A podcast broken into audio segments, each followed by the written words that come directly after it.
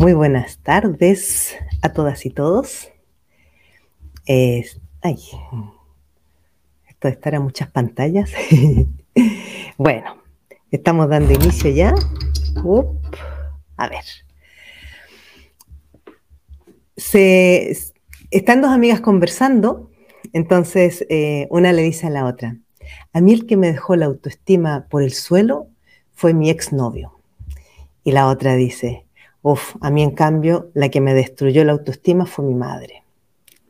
Conversaciones como estas yo las he escuchado muchas veces y muchas veces me lo han dicho. O sea, generalmente muchos de nosotros como que tenemos identificado quién nos ha arruinado la autoestima o quién nos ha dañado nuestra autoestima. Lo interesante y que es lo que vamos a hablar hoy día es que nuestra autoestima no nos la ha dañado una persona solamente, sino que son una serie de circunstancias y elementos que ya voy a describir los que han afectado y nos han dañado. Bueno, Comenzamos. Muy buenas tardes, muy buenos días a quienes estéis en distintas partes del mundo. Mi nombre es Pamela Jara Gómez. Quienes no me conozcáis aún, yo trabajo como coach emocional y coach de alta sensibilidad y cada lunes transmito este programa en directo por live a través de TikTok, de Instagram y de YouTube y vamos trabajando cada semana un tema diferente. El programa se llama Transforma tu vida, entonces justamente de lo que yo hablo y lo que más eh, trabajo son temas que nos ayuden a transformar nuestra vida. Y el tema del día de hoy son los anuladores de la autoestima. ¿Por qué hablamos de los anuladores de la autoestima? Porque, ay, disculpadme un momento. ya. eh, los anuladores de la autoestima, em, porque la verdad es que vamos a mirar qué más hay detrás de nuestros problemas de autoestima. ¿Vale? Eh, os comento que luego de, que hable del, tema de los anuladores de la autoestima, yo cada día, eh, cada semana eh, recomiendo un libro, ¿ya? Un libro que os puede ayudar a trabajar estos temas. Luego leo un cuento que siempre tiene alguna moraleja o alguna reflexión que hacemos. Y finalmente, eh, bueno, entrego lo que yo le llamo los tips para transformar tu vida. O sea, al final del programa doy varios tips, como varias cosas que podemos empezar a reflexionar que nos ayuden a transformar y a cambiar nuestra vida. Eh, comentaros, así a modo de, publicidad, que este sábado 26 y domingo 27 voy a hacer un curso taller online eh, sobre alta sensibilidad para todas las personas que os interese y que queráis eh, apuntaros al taller, al curso taller, el enlace para inscribiros con toda la información y los temas que se van a tratar en los dos días, son dos días, una hora y media cada día, lo podéis encontrar en mi perfil de TikTok y en mi perfil de Instagram. ¿Vale? Bueno, comenzamos. ¿Qué es la autoestima? Vamos a comenzar primero por definir qué es la autoestima para que luego podamos profundizar en ello. Eh, según la RAE, la Real Academia Española, la autoestima es valoración generalmente positiva de sí mismo. ¿Vale? Yo, como yo lo que agrego a esto, porque me parece un poco corta esa definición, es el aprecio, respeto, valoración, admiración, reconocimiento, cariño, paciencia y compasión que una persona siente hacia sí misma. Fijaos que en realidad es bastante más cosas que solamente la valoración positiva de, que tenemos hacia nosotros mismos. ¿Cómo se desarrolla la autoestima? ¿En qué momento empieza como a formarse o a, o a generarse la autoestima? La autoestima comienza a desarrollarse desde el vientre de mamá. Fijaos lo que os digo. Si yo estoy en el vientre de mamá mientras mamá está teniendo una relación, por ejemplo, de maltrato o de mucho eh, daño y sufrimiento y lo pasa mal y supongamos que eh, la persona con la que está, que puede o no ser el padre del, bebé, eh, le está diciendo que no sirves para nada, que eres una inútil o ya, ya verás cómo te las apañas tú sola con tu hijo porque yo no te voy a ayudar. Todas esas cosas se van absorbiendo a través del, del, cordón umbilical y del líquido amniótico del bebé. Por lo tanto, ese bebé ya está tragando todo eso y está mamando de todo eso que van a ser el día de mañana muchos de sus conflictos y de sus heridas emocionales y problemas severos de autoestima. ¿vale? Luego, el, resto o la mayor parte que continúa después es lo que nosotros hemos vivido y experimentado durante toda nuestra infancia y nuestra adolescencia, principalmente. O sea, nuestra autoestima se desarrolla fundamentalmente entre los 0 y los 14, 15 años. Después de eso, ya es muy poco lo que puede contribuirnos al daño de la autoestima, ¿vale? Entonces, todo lo que nosotros hemos observado en casa, las relaciones que habían en casa cuando éramos niños, eh, lo, que, lo que hemos vivido, lo que hemos escuchado, todo eso va a tener un fuerte impacto en nuestra autoestima. Luego, em, ¿cuáles van a venir a ser entonces estos anuladores de la autoestima de los que yo hablo? Pueden ser Aquí, voy, a, voy a citar textual del libro que luego os voy a recomendar. Puede ser un anulador de autoestima cualquier situación, entorno, contexto, circunstancia, palabra, frase, gesto, pensamiento, acción, silencio u omisión u otro que cuando aparece tiene como consecuencia la inhibición o no aparición del sentimiento de amor propio. Fijaros que finalmente tiene que ver con cualquiera de estas cosas, circunstancias, palabras, frases que cuando yo la escucho, lo que me produce es un sentimiento o una sensación como de, que no soy válida, como de que no soy lo suficientemente, lo que sea, suficientemente buena, suficientemente inteligente, suficientemente capaz, lo, que, lo que quiera acompañar la, la palabra después. Entonces, cuando nosotros estamos continuamente escuchando, viendo, observando o viviendo en según qué entornos, y se repite una y otra vez aquello que a nosotros nos hace daño, nos bloquea, nos limita, va a ir haciendo una mella profunda en nuestra autoestima. ¿ya? El problema de esto es que son cosas acumulativas y se van acumulando a largo plazo. Entonces, en el momento a lo mejor no lo vamos a ver, ni siquiera nos vamos a dar cuenta, pero con el tiempo lo vamos a ir sintiendo, porque en realidad, ¿cómo vamos a darnos cuenta que tenemos la autoestima baja?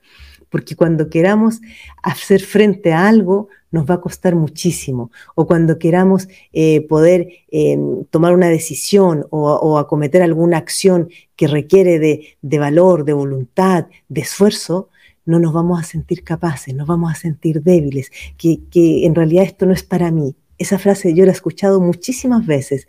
Las personas que dicen, bueno, esto en realidad no es para mí. ¿Ya? Entonces, mucho cuidado, mucho ojo con esto, porque todas estas frases están muy relacionadas con la autoestima dañada. ¿Cuáles son los anuladores de la autoestima a los que yo me refiero y de los que yo hablo? Porque, ojo, este concepto de anuladores de la autoestima es un concepto que, me he inventado yo.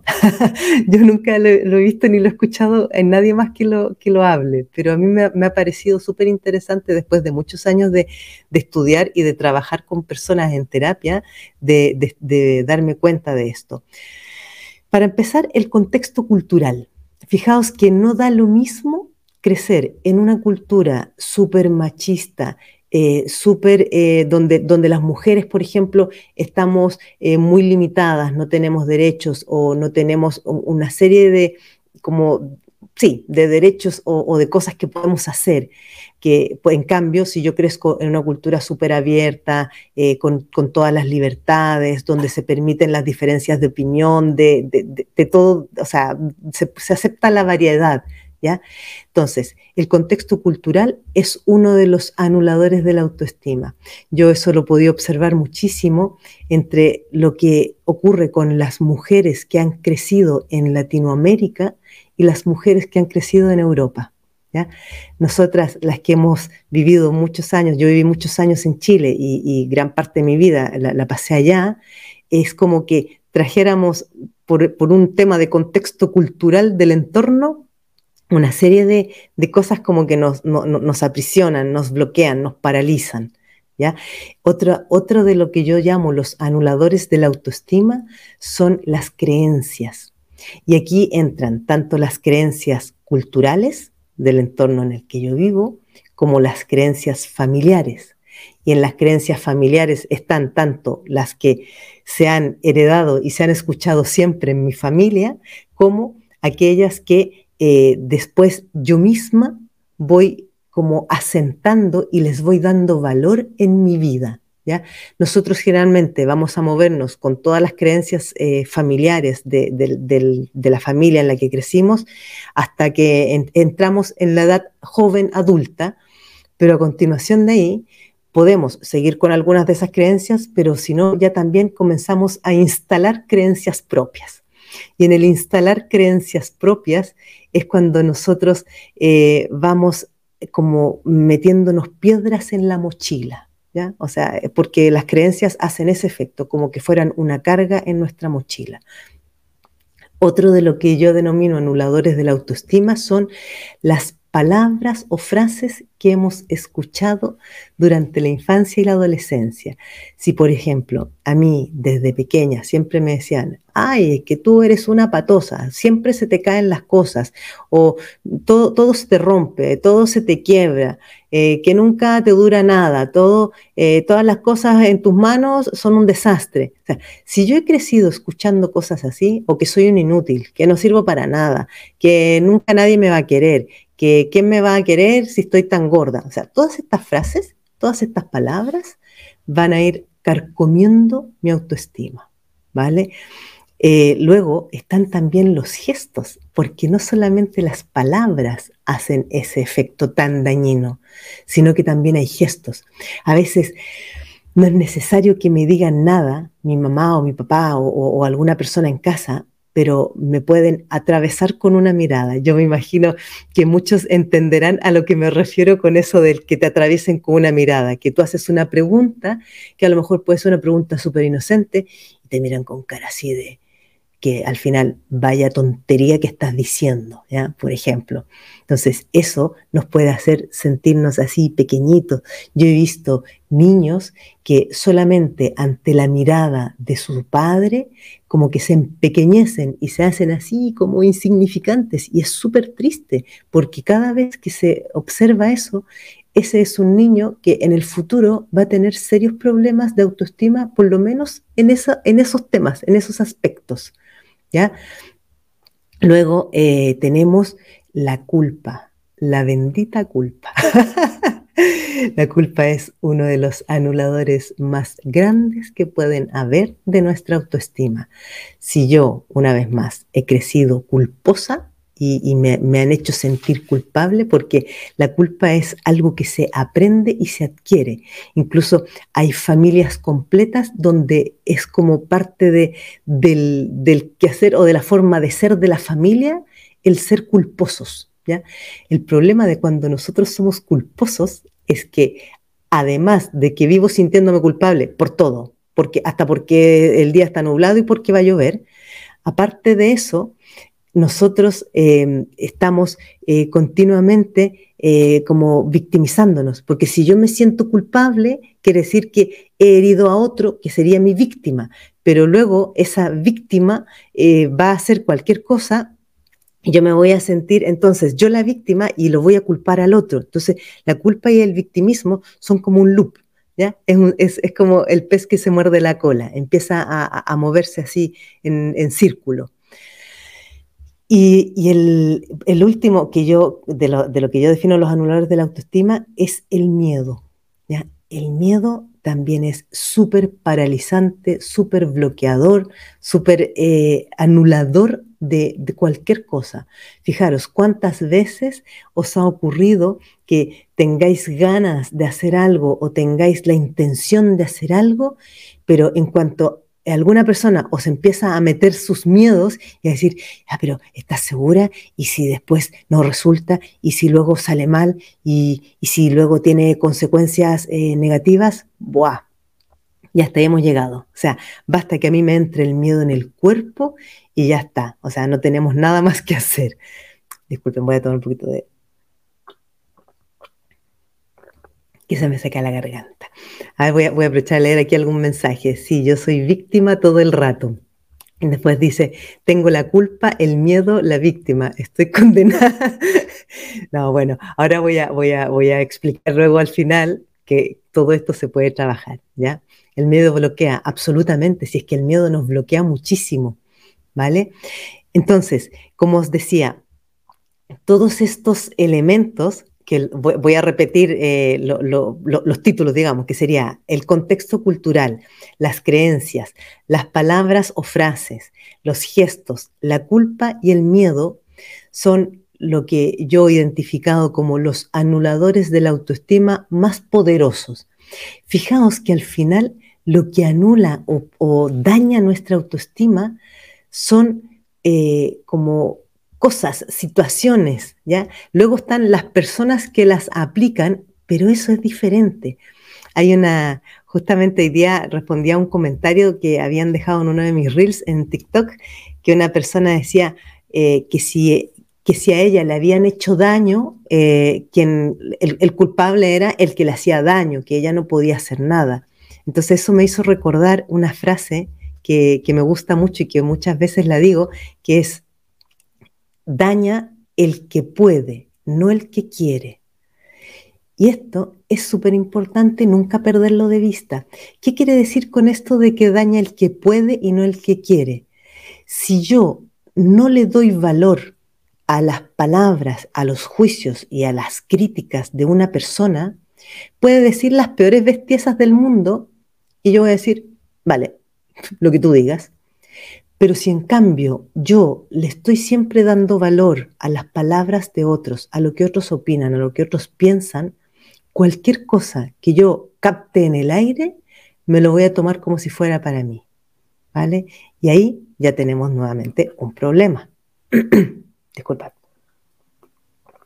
Que con la estufa que ahora empieza a hacer frío se me seca la garganta. Dice, yo tengo todo eso, miedo, culpa, víctima. ¿Me puedes subir para contar me, puede subir para contar mi experiencia si es que se puede. Ay, no sé cómo hacerlo, pero em, mirad, en el, luego este programa queda grabado en YouTube. Entonces, en YouTube sí se pueden dejar todos los comentarios, aportaciones, compartir experiencias y es súper interesante si, aportáis vuestras experiencias ahí. Este, también creo que se pueden dejar en el Instagram. El TikTok se, borra el, el live, pero en Instagram y en YouTube los podéis dejar. Quienes queráis compartir eh, vuestra experiencia. Muchas gracias eh, por tu interés, Pilar, de compartir. Entonces, bueno, para, ir cerrando y redondeando el, tema, tened presente que los anuladores de la autoestima están en todas partes. Y aquí el tema relevante es que nosotros seamos capaces de ver y de observar cuáles han sido aquellos que a nosotros nos han marcado más, cuáles han sido aquellos que nos han causado más impacto, más efecto. ¿Ya? Em, bueno, como sabéis, este espacio es bastante cortito.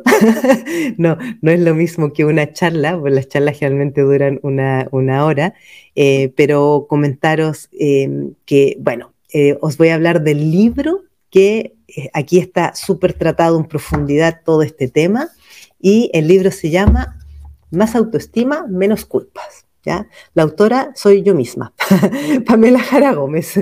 Em, este es, un libro que yo escribí justamente a partir de mis muchas experiencias, tanto personales como terapeuta, y eh, el libro lo podéis encontrar, eh, quienes os interese, lo podéis encontrar en España, en mi sitio web www.pamelajaragomez.com y en el resto de Europa Norteamérica y, eh, y México está en Amazon, ¿ya? Toda Europa, México y Estados Unidos está en Amazon y para el resto de América está en la página buscalibre.com.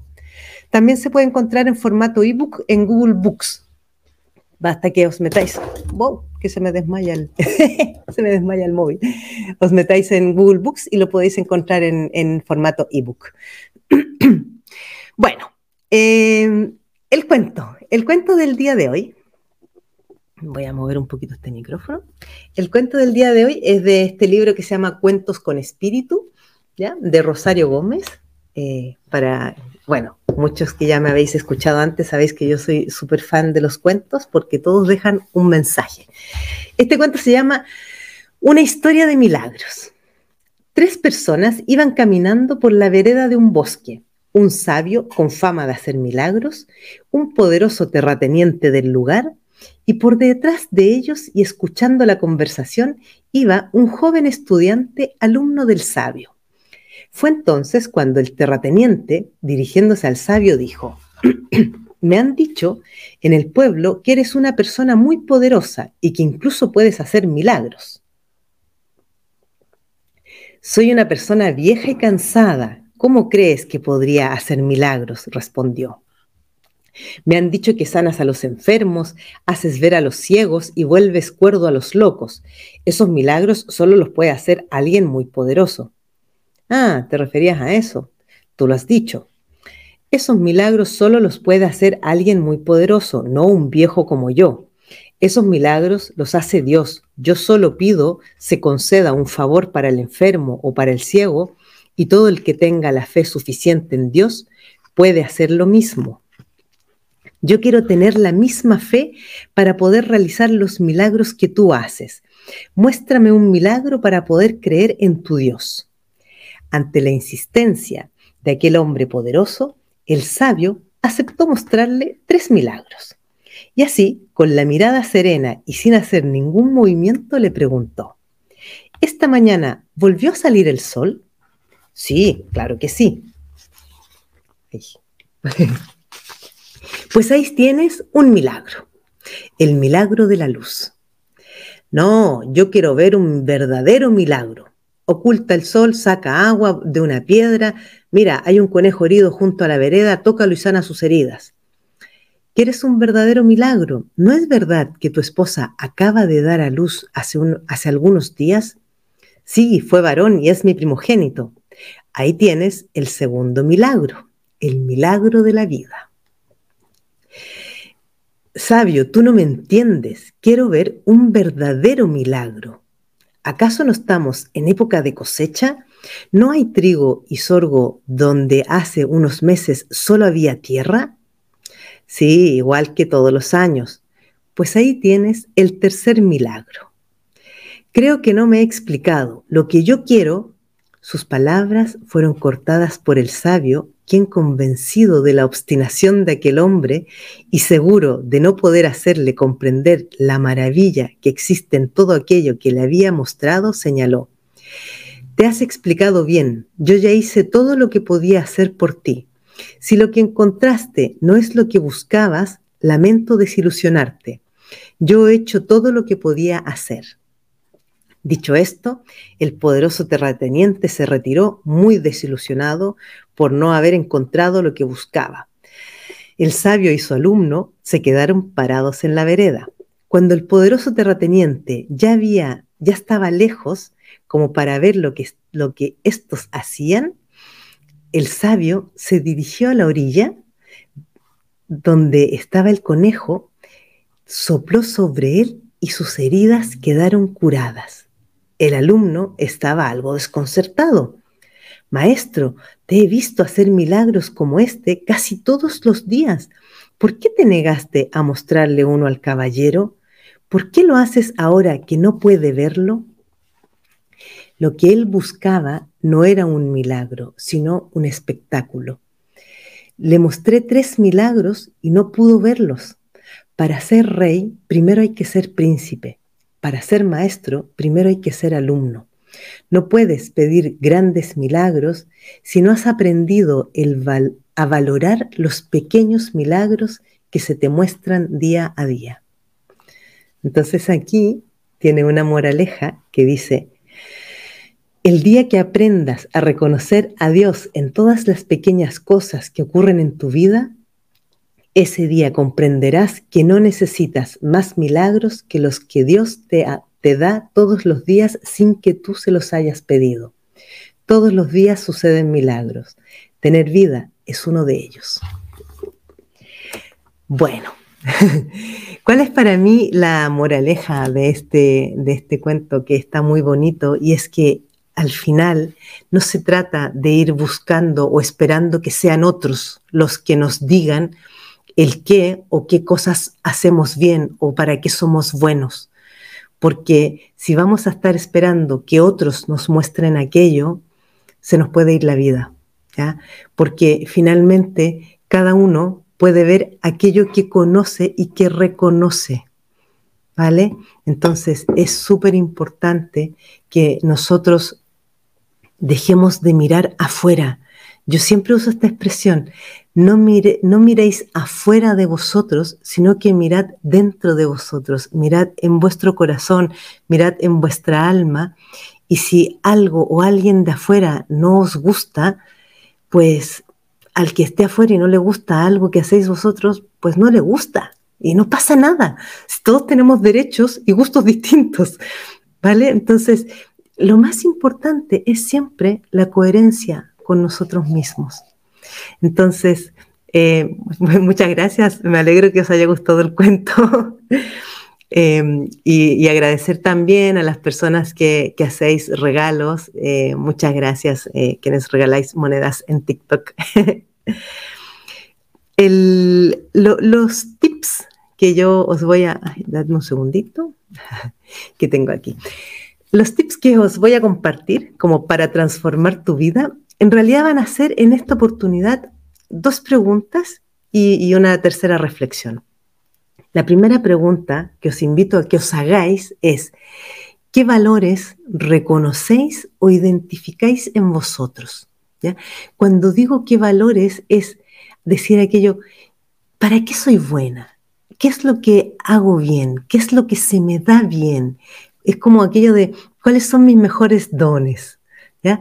Porque cuando yo soy capaz de reconocer algo bueno en mí, cuando soy capaz de identificar algo que se me da bien, que por, por, o sea, por descontado está que no se nos tiene que dar todo bien, no tenemos que hacer todo bien, no hace falta, ¿ya? Basta que se nos den bien algunas cosas y pongámosles el foco a eso, pero no pongamos el foco en lo que no nos resulta o en lo que fallamos, porque si estamos siempre mirando el lado oscuro de las cosas, lo que cosecharemos será oscuridad. ¿Vale? Entonces, la segunda eh, pregunta reflexiva es, ¿qué cosas te gustan a ti y qué cosas haces por agradar a otros? ¿Ya? Esto es súper importante, sobre todo en nuestras relaciones, sobre todo, y cuando hablo relaciones no me refiero solamente a relaciones de pareja, me refiero a todas nuestras relaciones, relaciones familiares, con nuestros padres, con nuestros hijos, con nuestra pareja, con amigos, en el trabajo, con los vecinos. O sea, ¿cuántas veces nosotros vamos por la vida tratando de agradar a otros, tratando de gustarle a los demás y al final nos perdemos de nosotros mismos. ¿ya?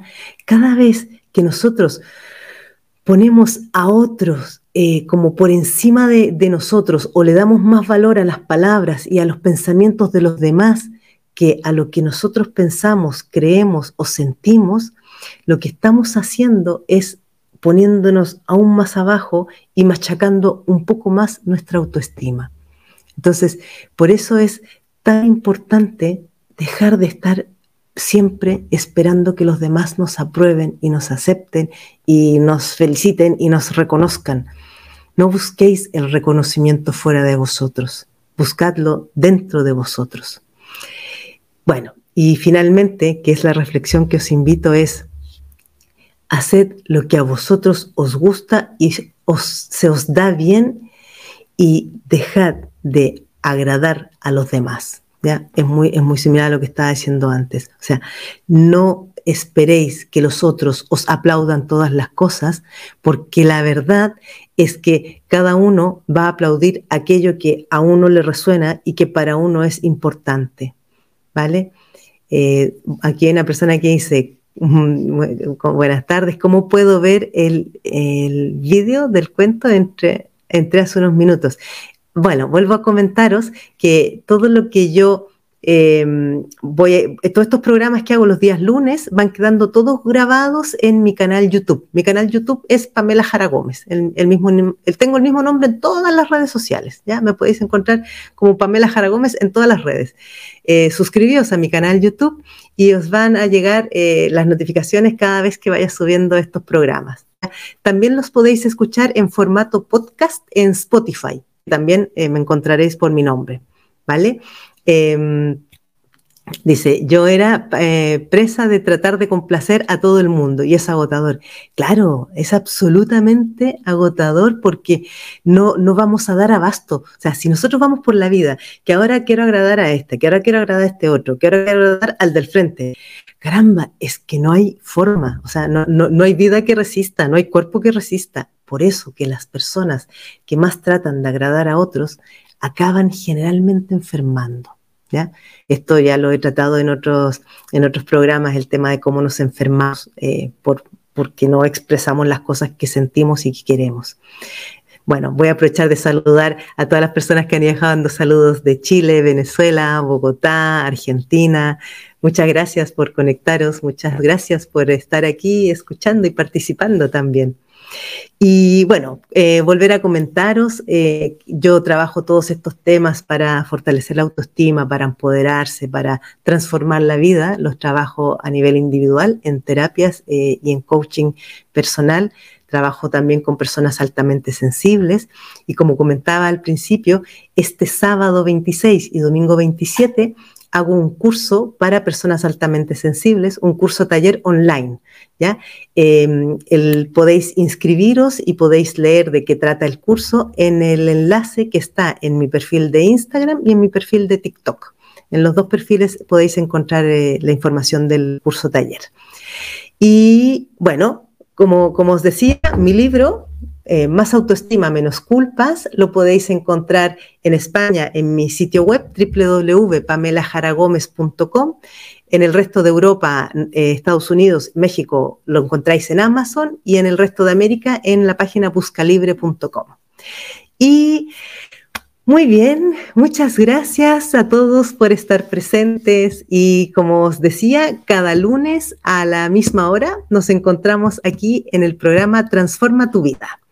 Hasta pronto, adiós.